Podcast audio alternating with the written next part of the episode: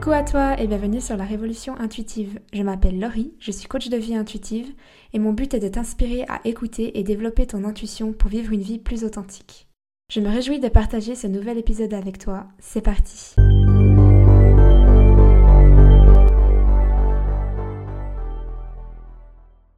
Qu'est-ce que la révolution intuitive? Pourquoi c'est une révolution et pourquoi est-ce que j'ai appelé mon podcast comme ça?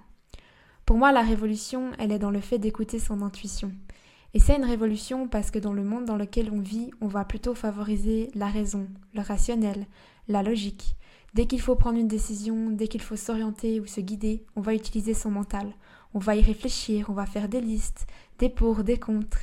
Mais on va pas vraiment écouter notre boussole intérieure. On va pas forcément écouter son corps, écouter ce qu'on ressent. On va vraiment mettre toute notre attention dans notre mental, dans nos pensées, nos croyances, nos réflexions. Et c'est là où ça pose problème, parce que le mental en soi, c'est pas une mauvaise chose. Dans la vie de tous les jours, il nous sert. On a besoin de notre mental pour s'organiser, planifier, réfléchir, comprendre. Mais là où il pose problème, c'est quand il a pris toute la place. Quand le mental a pris toute la place, il nous limite, parce que son but, c'est de nous faire survivre. Son but, c'est de nous protéger. Donc tout ce qui est nouveau, tout ce qui est inconnu, il juge que c'est risqué, que c'est dangereux. Et son but, c'est vraiment de nous faire survivre. Il veut surtout pas qu'on sorte de notre zone de confort. Il veut surtout pas qu'on aille dans l'inconnu. Il veut surtout pas qu'on aille plus loin que ce qu'on connaît.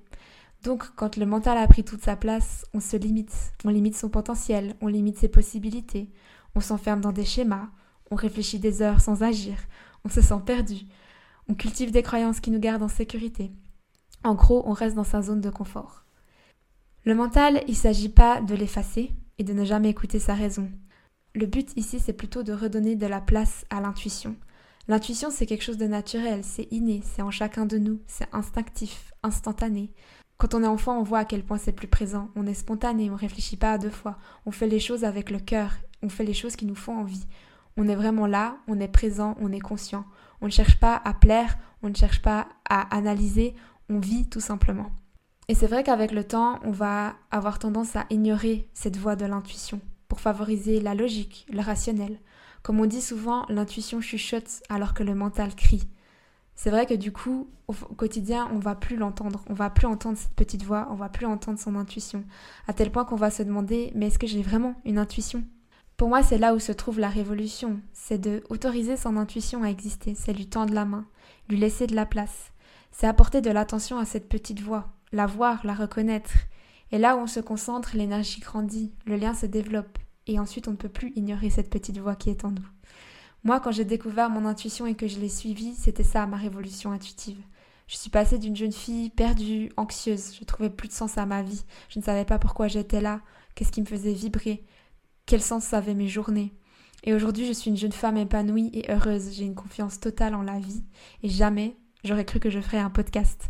Parce que même si aujourd'hui encore ça ne fait pas forcément de sens pour moi, c'est ce qui m'appelle, c'est ce qui me nourrit.